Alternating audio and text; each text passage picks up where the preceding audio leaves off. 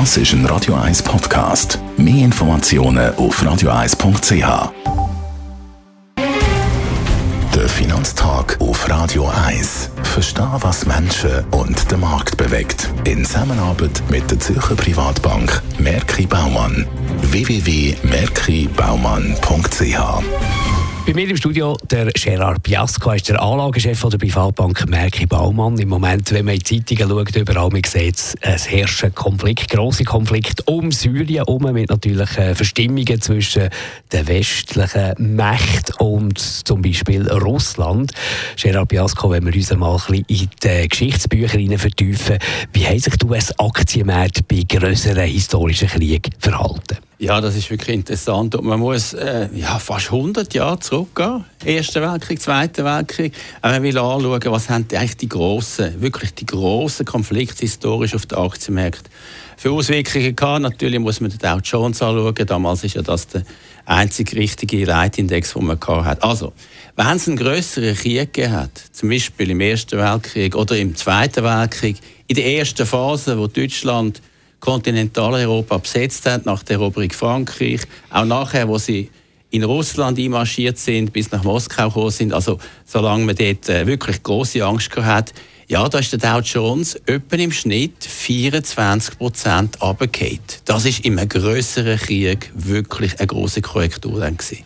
Jetzt gibt es ja immer viel, oder hat auch immer viel Krisen, geopolitische Konflikte, die nicht eskaliert sind. Wie, wie ist es dort, was ist dort passiert an dem Markt?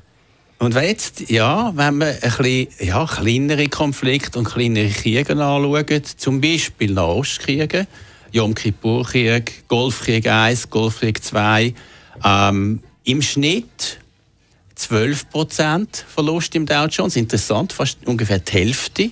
Und wenn man noch kleinere Sachen anschaut, wie zum Beispiel geopolitische Unsicherheiten wie Brexit, und andere Sachen, Terroranschläge, die nicht gerade so groß sind wie der 11. September, der war übrigens auch minus 12 Prozent, ähnlich wie der Nachkrieg, dann haben wir etwa minus 6 Prozent im Schnitt. Also auch wieder die Hälfte weniger. Und das ist interessant, weil es zeigt eigentlich an von der Wahrscheinlichkeit, dass ein kleinerer Konflikt zu einem größeren wird, wie viel da im Verhältnis dann preis oder einpreist wird. Also eben die Hälfte von einem riesigen Krieg, 24, 12 Prozent.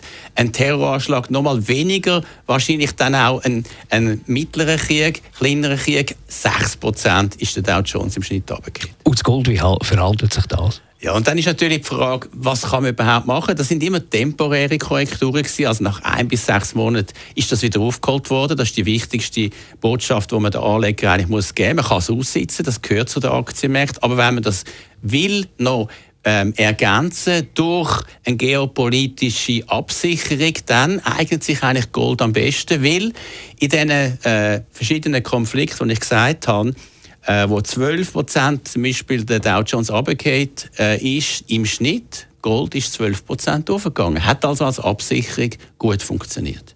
Der Gerard Biasco ist der Anlagechef der Privatbank Bergi Baumann. Selbstverständlich auch zum Nachhören oder Abonnieren als Podcast. Der Finanztag gibt es auch als Podcast auf radioeis.ch. Präsentiert von der Zürcher Privatbank Merki Baumann. www.merkibaumann.ch